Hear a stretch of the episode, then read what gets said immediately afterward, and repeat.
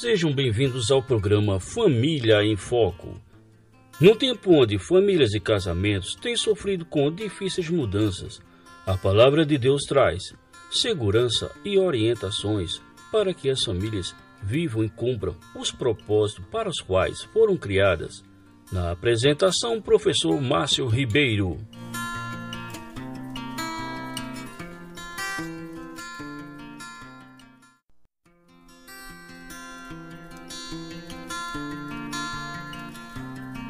Olá, caros ouvintes, sejam bem-vindos a mais um programa Família em Foco.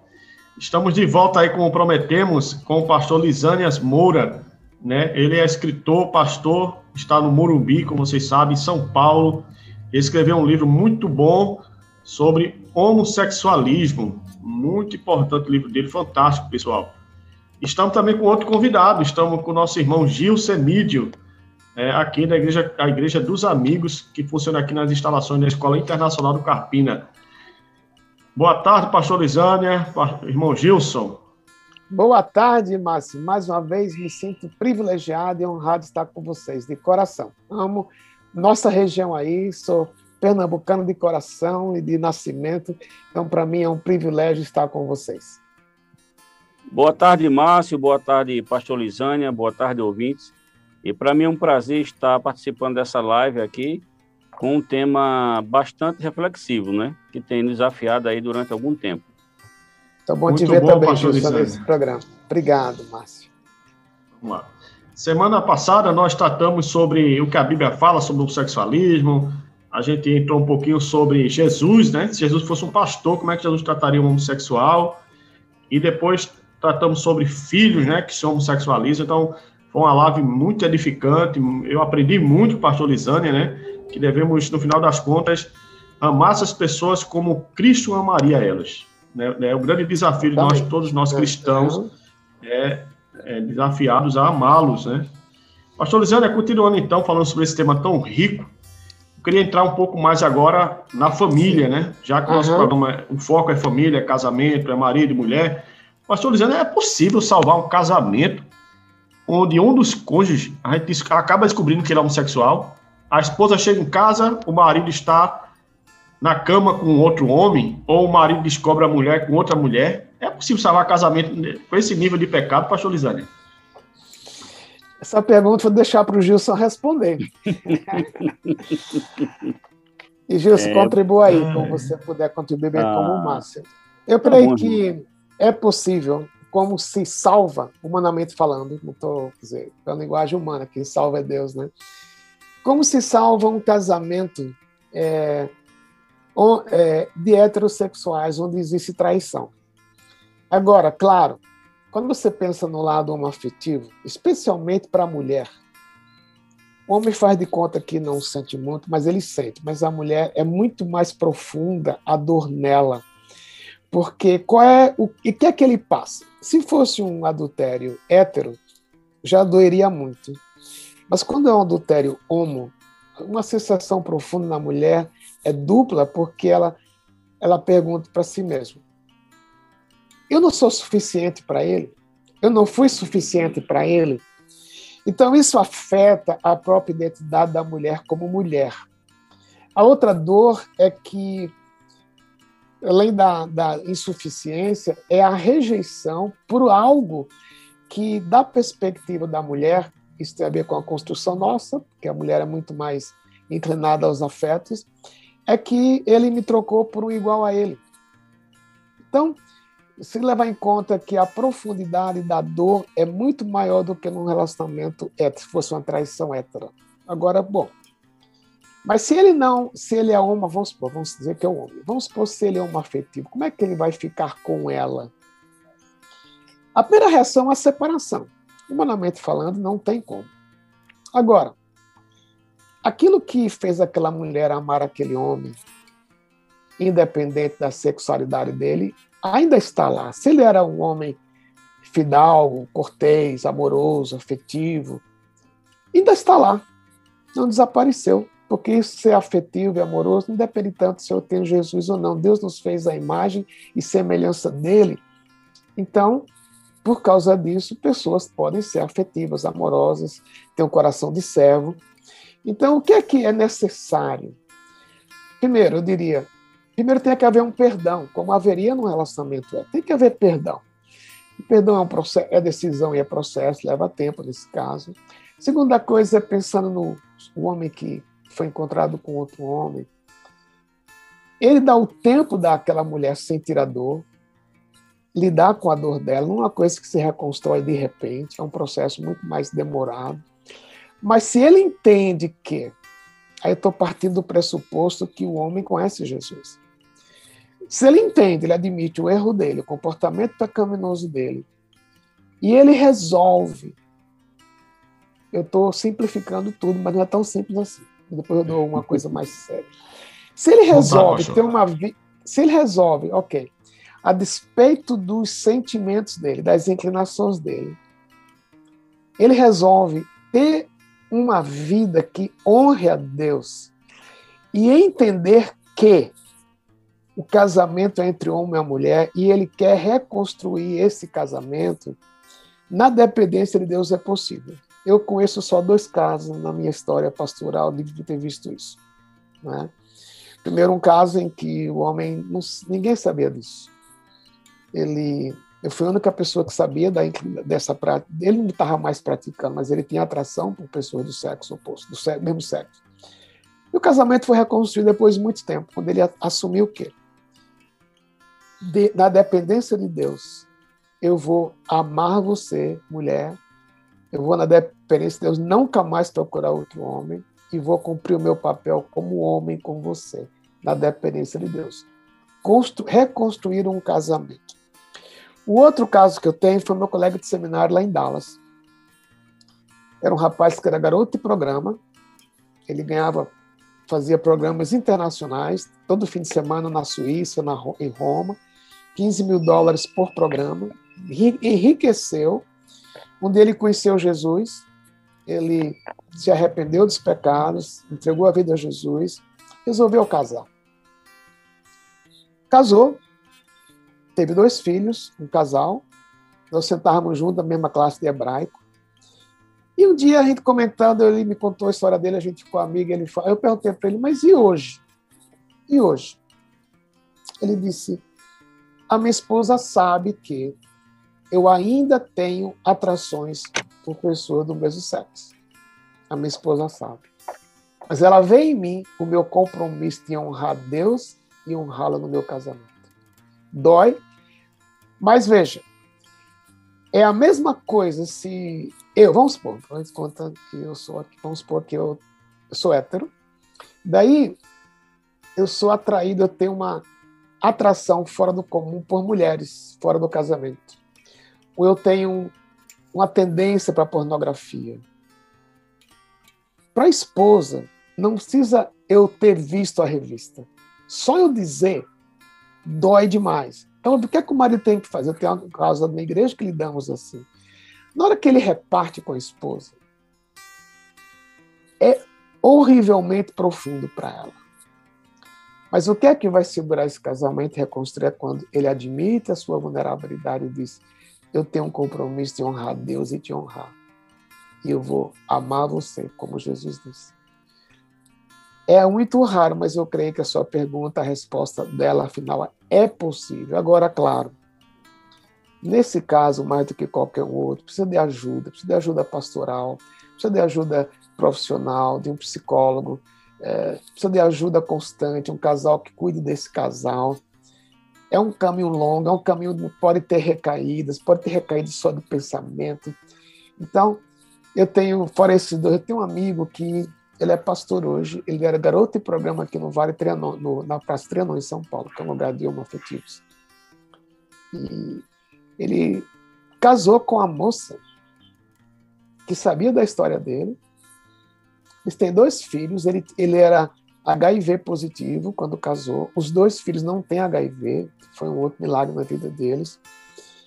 A esposa sabe do compromisso dele com Jesus, ele pastoreia, ele é pastor de uma igreja aqui pequena, é, perto de São Paulo. Mas até hoje, isso já fazem 20, eu os conheço há 22 anos. Até hoje ele permanece fiel.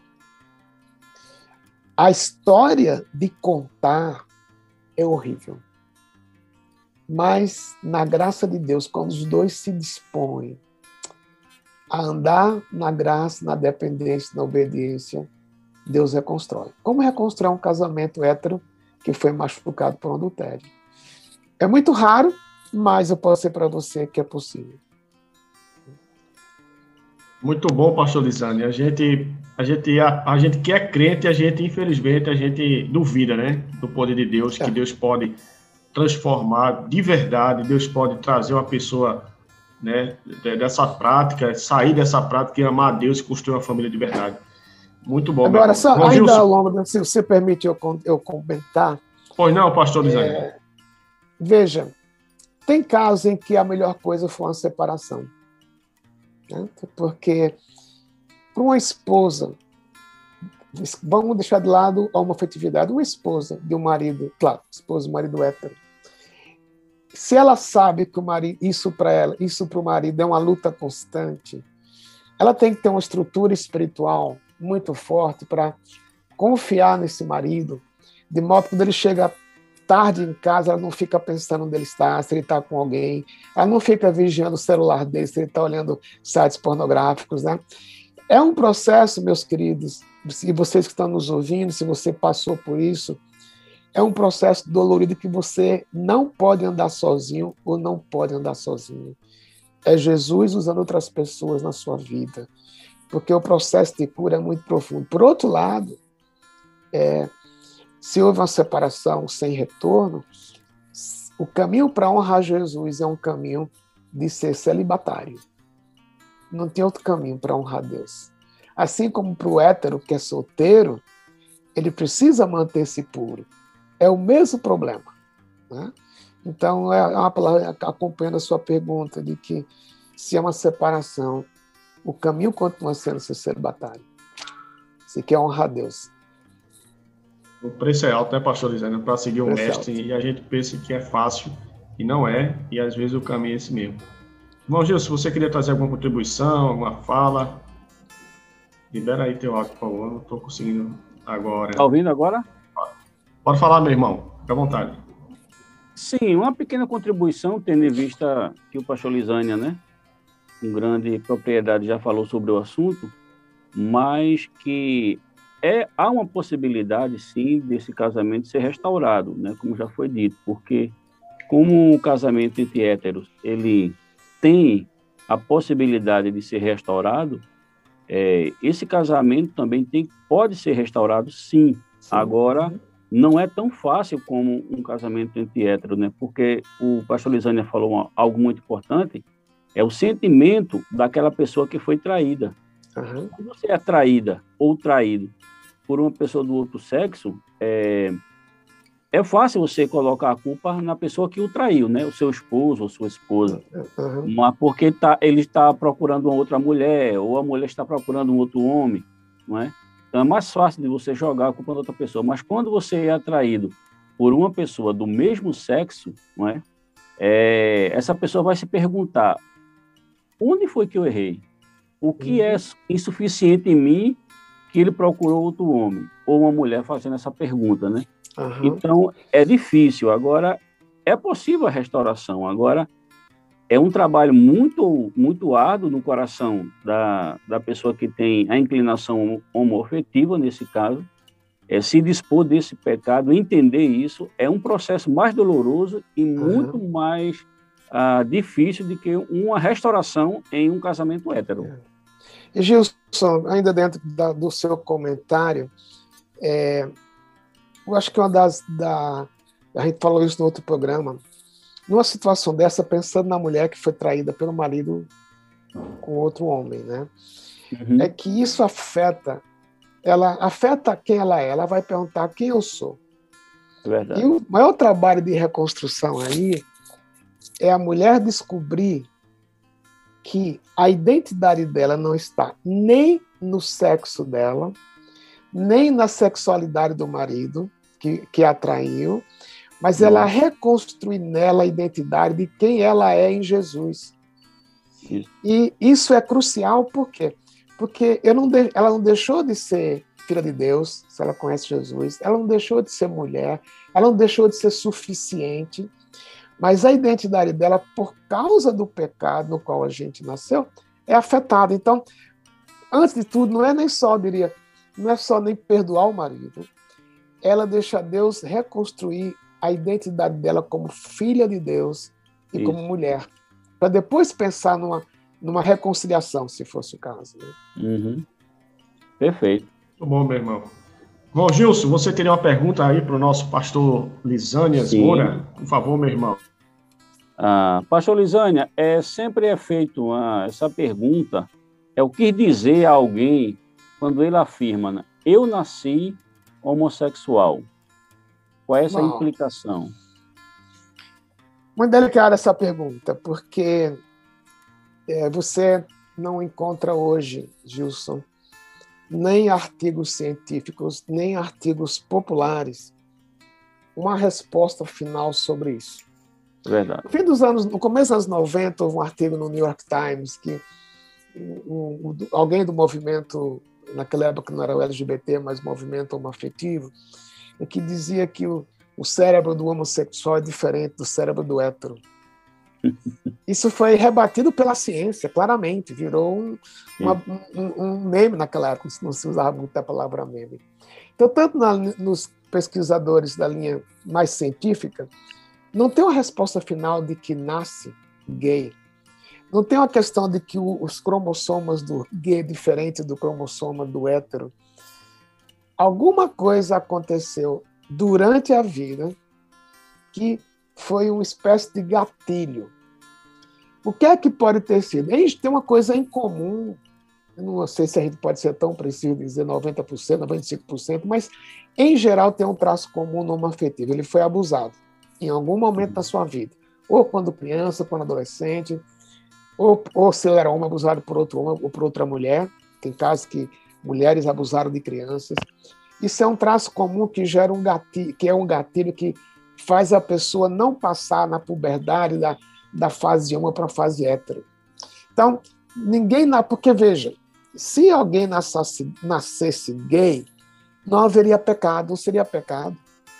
Deus não condenaria, porque eu nasci assim. Né?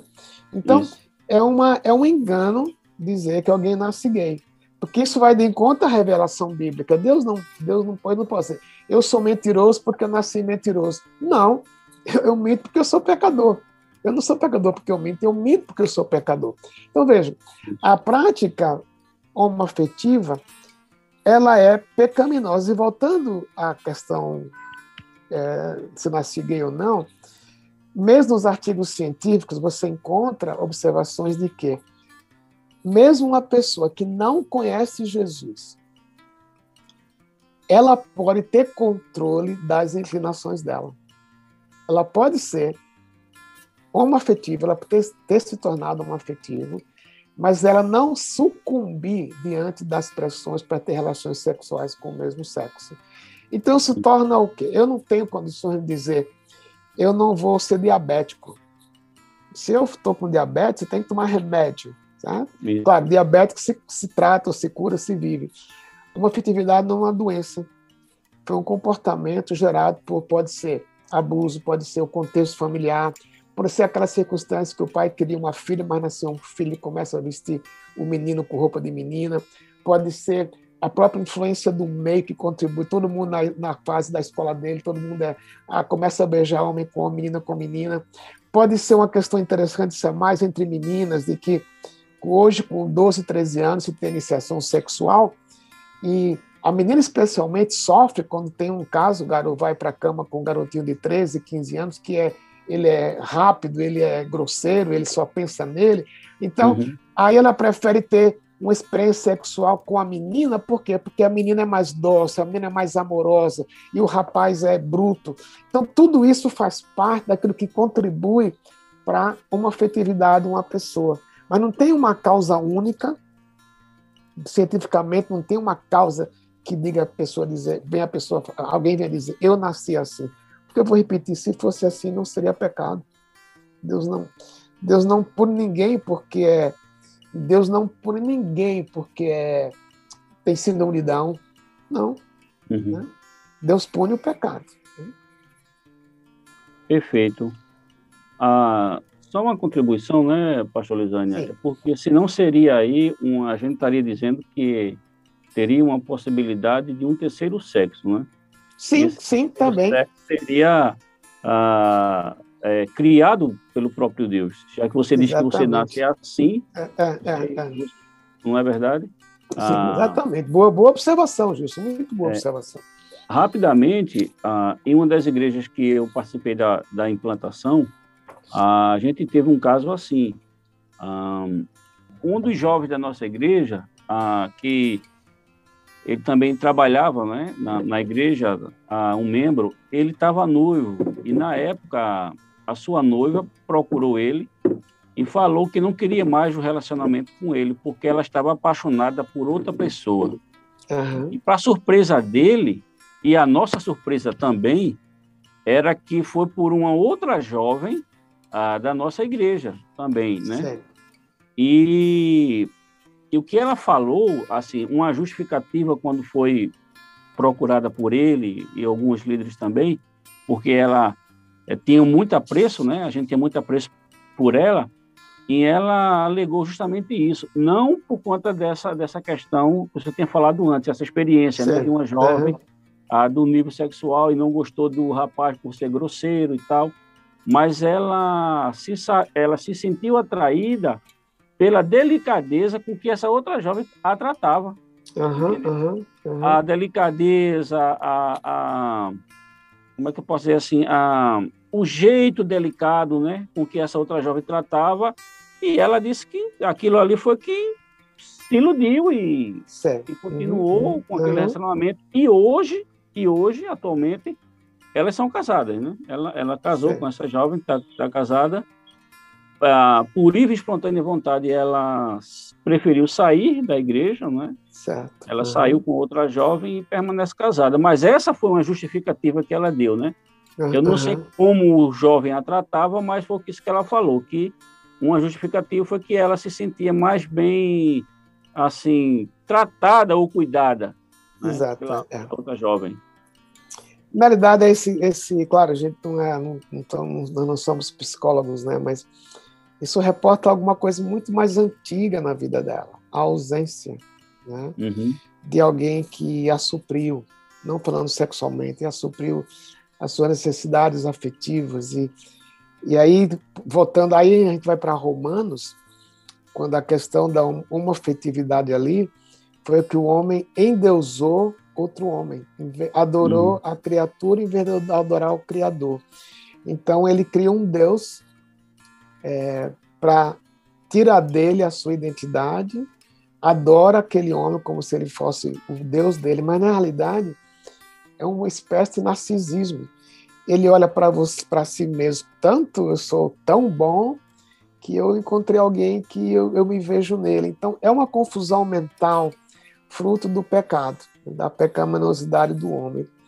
Mas isso reflete, Gilson, que você falou, que uma carência que foi suprida no lugar errado.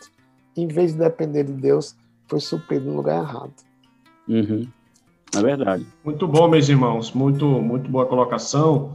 É, o pastor Zane aí falou agora de Romanos, capítulo 1, versículo, capítulo 1, versículo 18 a 32, né? Uhum, o apóstolo Paulo uhum. fala sobre a ira de Deus sobre aqueles que trocaram a glória de Deus pela glória do homem e pela criação, e a consequência segue abaixo do texto. Uhum, uhum. E bem colocada aí a, a contribuição de Gilson, né?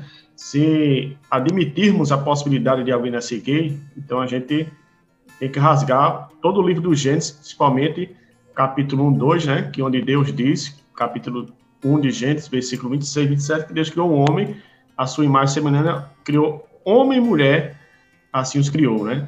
Então, muito boa contribuição. Uhum. Pastor Lisânia, para a gente fechar esse programa, Gilson falou algo muito interessante. Ele falou de jovens na igreja que se homossexualizaram. O senhor falou repetidas vezes sobre identidade. É possível, pastor Lisânia, ser crente e homossexual na igreja? É possível é, a pessoa ser cristão e ser homossexual estando dentro da igreja? Eu creio que é, Gilson pode contribuir aqui, viu, irmão? Sua contribuição tá bom, é muito pastor. rica. É, uhum. Eu creio que a gente precisa voltar um pouquinho para poder entender essa, ou tentar encontrar uma resposta. O que acontece no pensamento homoafetivo? Tem três níveis. Assim como a gente, como ser humano, como homem ou como mulher, eu, eu adoro a minha esposa, amo-a de coração, mas eu sou um homem e vocês também somos pessoas sexuais. Né? Então, se eu estou na rua, passo uma mulher bonita, sensualmente vestida, pouca roupa, o meu, a minha mente é despertada. Isso. Agora, ela é despertada porque eu, como homem, fui construído para ser atraído por uma pessoa de sexo oposto. Esse despertamento não é pecaminoso, tem a ver Deus me criou assim. Então, o que acontece com o homo afetivo é que ele tem esse despertamento não por outra mulher, ele tem por um homem. Então, passa um homem bonito, saradão, se eu pudesse falar assim, elegante.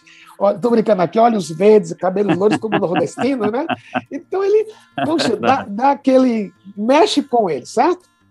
Nesse ponto, nesse nível, ainda não é pecaminoso, porque tem a ver, no caso do, do hétero, fomos feitos assim, no caso do homo, um distúrbio de comportamento e sentimentos aí, que é outro assunto. Mas até aí não é pecaminoso. Onde é que entra a pecaminosidade? É quando, ok, se voltando a mim, então passou uma mulher bonita ali, aí eu começo a pensar assim, olha, já pensou como deve ser aquela mulher nua? Já pensou com ela na cama, como seria feliz com ela? Aí a minha mente começa a fantasiar, aí é pecado. Porque Jesus falou que todo aquele que orar por uma mulher com intenção e por no seu coração já adulterou com ela. E o terceiro nível é quando além de eu ser despertado, fantasio, aí permita a expressão mais coloquial, mais chula, né? Eu começo a chavecar esse, essa menina. Aí eu vou ligar para ela, oh, como é que você está? Tentando me insinuar. Aí é, peca... aí é pecado. A mesma coisa acontece com o homem afetivo.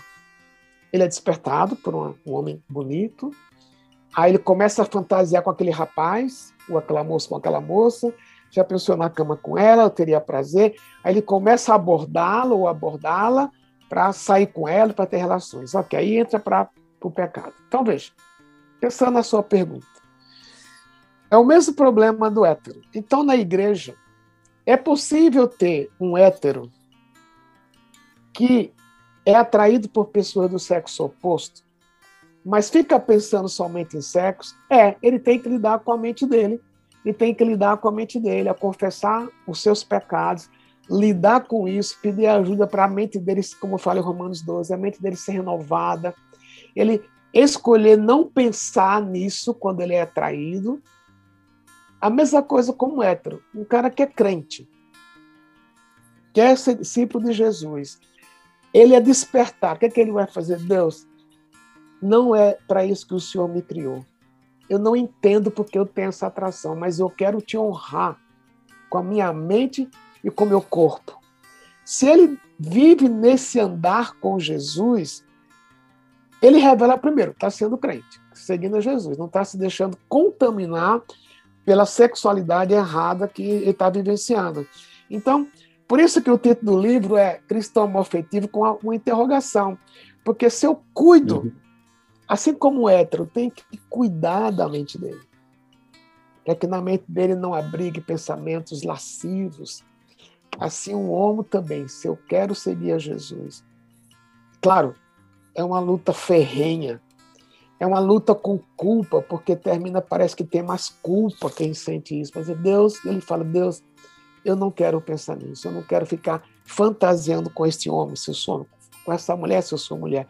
E daí eu quero te honrar com a minha mente. Eu diria, é possível ser crente, só que veja, você sabe, conhece aquele programa Celebrando a Recuperação? Conhece? O que é o Celebrando a Recuperação? É um programa que tem muitas igrejas né, que lidam com pessoas adictas em qualquer já, área. Já ouvi, pastor. É. Então, em geral, a pessoa se apresenta assim. Vamos supor que fosse eu, que eu sou dependente químico. Como é que me apresento? Eu sou Lisânias, num, é, eu sou Lisânias, adicto em recuperação. Eu não gosto muito disso, porque se eu sou crente, eu sou Lisânias, um cristão em crescimento, lidando com a questão da adicção. Agora, quando você pensa em homofetividade, como é que eu tenho que pensar? Eu sou um crente, se fosse o meu caso, se eu fosse um afetivo. Eu sou um crente em crescimento, lidando com problemas, um dos quais é a minha homoafetividade e eu quero honrar Deus no meu corpo. Porque a identidade dele não está na sexualidade. A identidade dele está em que ele é Jesus. O adicto, a identidade dele não está em ele ser dependente químico. A identidade dele está: eu sou um crente que luta com adicção. Um crente que luta com bebida, que eu estou dependendo de Jesus todo dia para não ser dominado pelo álcool. Assim, homo afetivo, eu luto todo dia para não ficar fantasiando com outro homem. Eu luto todo dia para não ficar é, tentando tentar outra pessoa dormirem comigo. Então, é uma luta ferrenha, mas o mesmo Espírito Santo que capacita o hétero a ser disciplinado em não viver pensando em sexo com outra mulher que não é esposa dele, é o mesmo Espírito Santo que capacita o homem afetivo a não viver permeado pensando em sexo com a pessoa do mesmo sexo. Eu acho que aí, aí pode ser crente. Né? Sim. Muito bom, pastor. Falei é demais, é desculpa. Mesmo. É... Desculpa, foi, Não, falei demais, desculpa. É isso mesmo. O senhor me fez lembrar novamente o texto que o senhor citou no primeiro programa, né? 1 Coríntios, capítulo 6, versículo 9. Paulo vai elencar uma série de pecados, né? Daqueles que são dominados por ele, não vão herdar o reino de Deus, e um desses uhum. é exatamente o homossexualismo. Mas logo no versículo 10 ele traz esperança. Alguns de vós eram assim, exatamente. mas agora vocês foram lavados, santificados, né? Paulo fala agora que eles são. A posição deles em Cristo é outra. Exatamente. Então há esperança, há, há esperança para se viver a vida cristã à medida que nós buscamos de todo o coração lutar é, contra é. esse pecado com qualquer outro pecado. É. Mas, se você me permite uma, uma observação ainda. Oi, não. É, a gente falou aqui, o, o, clima aqui, tanto domingo do programa passado como de hoje, foi um clima, eu diria, de acolhimento, mas não quer dizer que a gente esteja passando a mão em cima do erro, tá certo? Porque algumas pessoas gostariam então que os pastores fossem assim, fosse uma uma tribu, um tribunal de inquisição contra os homoafetivos. É não, a gente devia ter um tribunal então de inquisição contra adultos, ladrões, corruptos, né? Isso. Porque o pecado da homoafetividade, a prática, é tão pecaminosa quanto o adultério, quanto o roubo, quanto a mentira. Claro que as consequências são diferentes. Em nenhum momento aqui a gente está amenizando, a gente está tentando entender a pergunta da vez passada, como é que Jesus trataria? Né? Então a gente precisa, não, não, é, não estamos passando a mão em cima do erro, estamos tentando pensar biblicamente como é que a gente lida sem escanteá-lo mas trazendo para perto de Jesus. Né? É porque a gente tende a cometer um outro extremo, né? A gente uhum. tende a, a, a, pegar a homossexualidade e colocar como sendo o pecado mais terrível do universo Exatamente. e nos esquecemos de que o adultério também é um pecado terrível, uhum. né? Nós nos esquecemos que a fofoca também é terrível e a gente tende a, a desprezar, acha que esse pecado é o maior de todos. E não é, é pecado, ele fere a santidade de Deus, ele fere a imagem uhum, de Deus. Uhum. E a Bíblia nos recomenda a receber essas pessoas com seus pecados em amor, levá-las a Cristo, como o senhor bem colocou no outro programa, não é simplesmente tirá-la da homossexualidade, mas é levá-las a Cristo, porque estando em Cristo, ela vai não só ser liberta da homossexualidade, mas de todo o pecado que possa dominar seu coração tá. e viver para a glória de Deus. Eu acho uhum, que concordo uhum. com o senhor, a gente não está passando a mão, é pecado tá. sim, se não buscar Deus em Jesus Cristo para uma vida nova, vai morrer, vai para o inferno. E, mas é, a vontade da, da, de Deus é que conheçam a Cristo como é. seu Salvador. Ele não vai para o inferno porque ele é gay, ele vai para o inferno porque não confiou em Jesus como seu Salvador. Não confiou em Jesus. Muito boa, muito boa colocação, pastor. É. Gelson, você ia falar alguma coisa? É, iria, iria sim, Márcio. É, uma, uma, uma pequena contribuição é, prática do assunto, é, nesse, nesse período né, que eu falei que estou, trabalhei muito em plantação de igreja, e eu tenho, é, graças a Deus, eu tenho visto é, muitas experiências, né? Uhum. E eu tive, eu tive um, um pastor que uma vez foi perguntado justamente por isso, né? Como é que ele faria a quando soubesse que dentro da sua igreja haveria homossexuais. Aí eu conheço ele, foi um, um excelente pastor que eu tive, aprendi muito com ele. E ele disse que o melhor local para o homossexual estar seria a igreja. Uhum. Porque ele disse: se ele não estiver aqui, como eu vou cuidar dele? Uhum. Como, como ele vai entender não é? Que, que o que ele está passando não agrada a Deus, não é da vontade de Deus, se ele não estiver aqui? E então, eu aprendi muito com isso, com esse uhum, pastor. Uhum. É, numa igreja também onde eu estava, pastor Lisânia, é, tinha, eu tive também uma pessoa muito próxima da gente, ah, que ele tinha esse problema, né? Ele, ele chegou até a minha pessoa a, confessando, né? Ah, ele queria um amigo para poder conversar, poder sim, desabafar, sim. porque eu entendo que é, é uma luta interna muito grande da, da pessoa que não quer, né? sabe que é, mas não quer. É uma luta interna muito grande.